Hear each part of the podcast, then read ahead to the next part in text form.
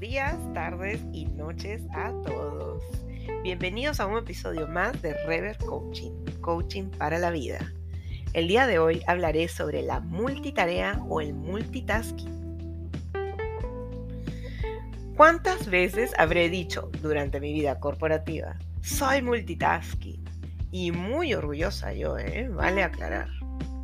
Un día, mi esposo, entonces novio, me dijo, ser multitasking no es motivo de orgullo, significa que haces un montón de cosas al mismo tiempo y que no las haces bien. Y como era de esperarse, esto generó una muy entretenida y acalorada discusión que terminó en nada, o casi nada.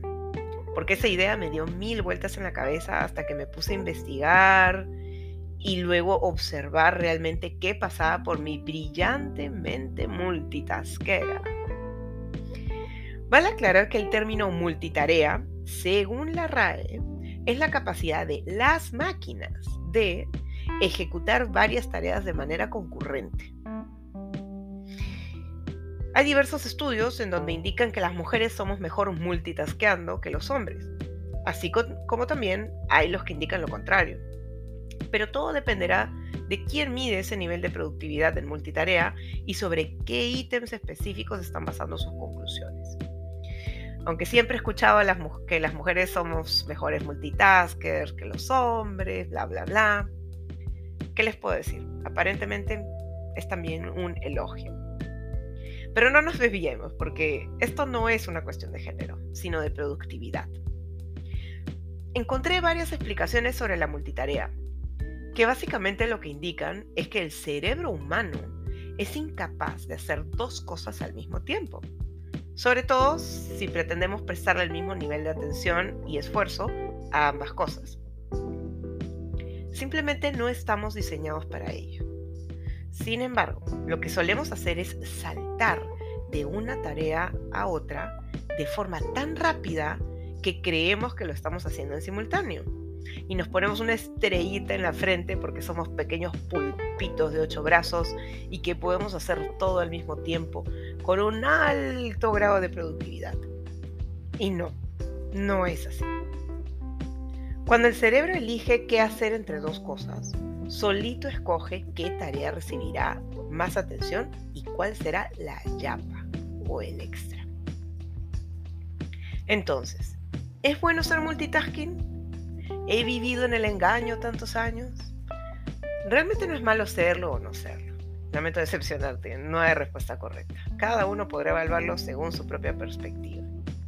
Para mí, Ale, el multitasking no es posible. Y como líder de equipos, no busco que los integrantes de mi equipo lo sean. ¿Por qué? Porque eso garantiza agilidad y rapidez, pero no necesariamente eficiencia y alta productividad. Yo quiero ser líder de un equipo de alto desempeño, alta productividad y capacidad resolutiva, no un equipo rápido. Las ventajas del multitasking son que nos ahorra el tiempo porque optimizamos los minutos al máximo, que asumimos responsabilidades adicionales porque al terminar antes de tiempo podemos darle una mano a algún compañero que necesita ayuda o recibir nuevas tareas de manera más acelerada y que permite el desarrollo de individuos en entornos caóticos, lo que es muy valorado en el mundo corporativo acelerado de hoy en día. Por otra parte, algunas desventajas son el alto nivel de estrés que genera y que la persona debe aprender a manejar sin perder su paz mental. También disminuye el rendimiento y la, calidad de los entregables al no prestar atención a profundidad a lo que estamos haciendo y finalmente genera mala memoria por no prestar atención. Como por ejemplo, cuando llegas a tu casa y te preguntas qué ruta tomaste, o si te ibas a ir a algún otro lugar y de pronto terminas en casa porque tu cerebro simplemente estaba en automático mientras escuchabas un podcast o repasabas tu presentación de mañana en directorio. En fin, créanme, me ha pasado. Tu cerebro entra en automático. A nivel personal, prefiero escoger las tareas en las que aplico el multitasking. Por ejemplo, mezclar una tarea de alta exigencia con otra yapita o tarea chiquita, que no me exige mucho. Te pongo un caso. Estoy escuchando un podcast mientras estoy en la ducha o mientras doblo mi ropa limpia, o mientras tiendo mi cama. Ya que estas, estas tres últimas tareas que mencioné son tareas rutinarias que ya sé hacer hasta con los ojos cerrados. No requieren atención profunda, como quizás sí me lo exige el prestarle atención al podcast que quiero escuchar. ¿Me siguen por dónde voy? Otro caso. No podría, por ejemplo, liderar una reunión y al mismo tiempo estar respondiendo correos electrónicos. O estar en sesión con un cliente mientras estoy respondiendo WhatsApps. Es imposible que tú le prestes el mismo nivel de atención a ambas cosas porque son dos cosas que requieren mucho esfuerzo de parte de tu cerebro para poderlo procesar. ¿Ok? Bueno, en realidad sí podría hacerlo, pero no podría prestar el mismo nivel de atención a ambas tareas, que es lo que les acabo de decir. No lo veo posible. En mi caso, no puedo prestar el mismo nivel de atención a dos cosas que suceden al mismo tiempo. Pero si hago bien la tarea 1 y la hago rápida, paso rapidito a la tarea 2 y así sucesivamente. Puedo ser casi tan rápida como lo haría multitaskeando, pero te aseguro que mis resultados serán mucho mejores. Ahora, si estás en una organización que, por su cultura o ritmo de trabajo, te exige que seas veloz o multitarea, no sufres. Recuerda que el sistema debe trabajar para ti, no tú para el sistema. Esto ya lo hemos conversado antes. Convierte ese sistema multitarea en tuyo, solo si estás dispuesto a hacerlo. Ojo, siempre puedes decirle a tu empresa que no eres multitasking. Y está bien, por favor, sin culpas. Dicho esto, acá te van los infaltables tips para que tu multitaskeo funcione para ti. Número 1. Decide lo que puedes multitaskear y lo que no.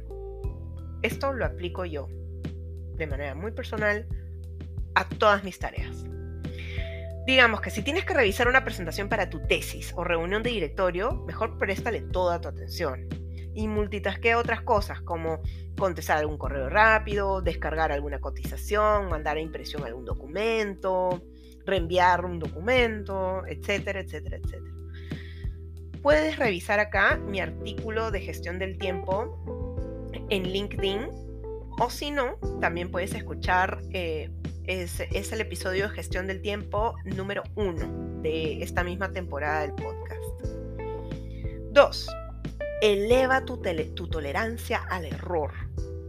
Si estás cual flash, ten en cuenta que no prestarás atención al detalle como podrías hacerlo si solo te dedicas a una tarea en ese momento.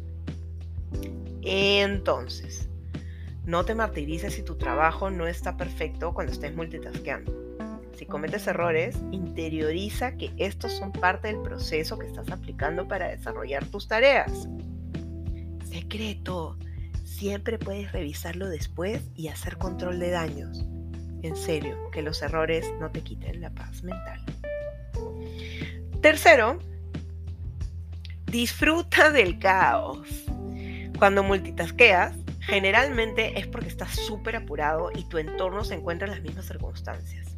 Aprovecha esa ola de caos y adrenalina y usa esa energía para impulsarte y terminar con el rush del momento úsalo a tu favor. O como diría mi esposo, ya estás sobre la ola, solo te queda remarla. Eso fue todo por el episodio de hoy. Espero este episodio haya sido de tu agrado y te haya ayudado. Si consideras que conoces personas que necesiten escuchar este podcast, compártelo. Muchísimas gracias por llegar hasta acá. Soy Alejandra Reverdito, MBA y coach sistémico Recuerda que me puedes encontrar en Facebook e Instagram como Rever Coaching. Y si necesitas ayuda para empezar o retomar tus planes de vida personal y profesional, contáctame y conversemos para evaluar de qué manera podemos empezar. Estaré encantada de atenderte. Tengan todos una excelente semana. Bye.